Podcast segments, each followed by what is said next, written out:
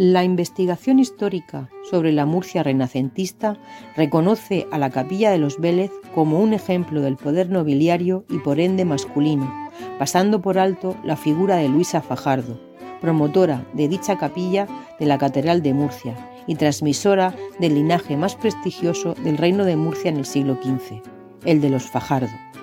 De hecho, el primogénito de Luisa y de Juan Chacón, Pedro, llevó como primer apellido el de su madre, no el de su padre.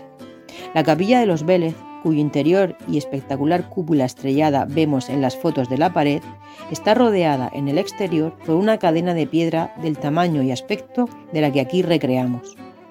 Avanza al punto 10, el de la seda.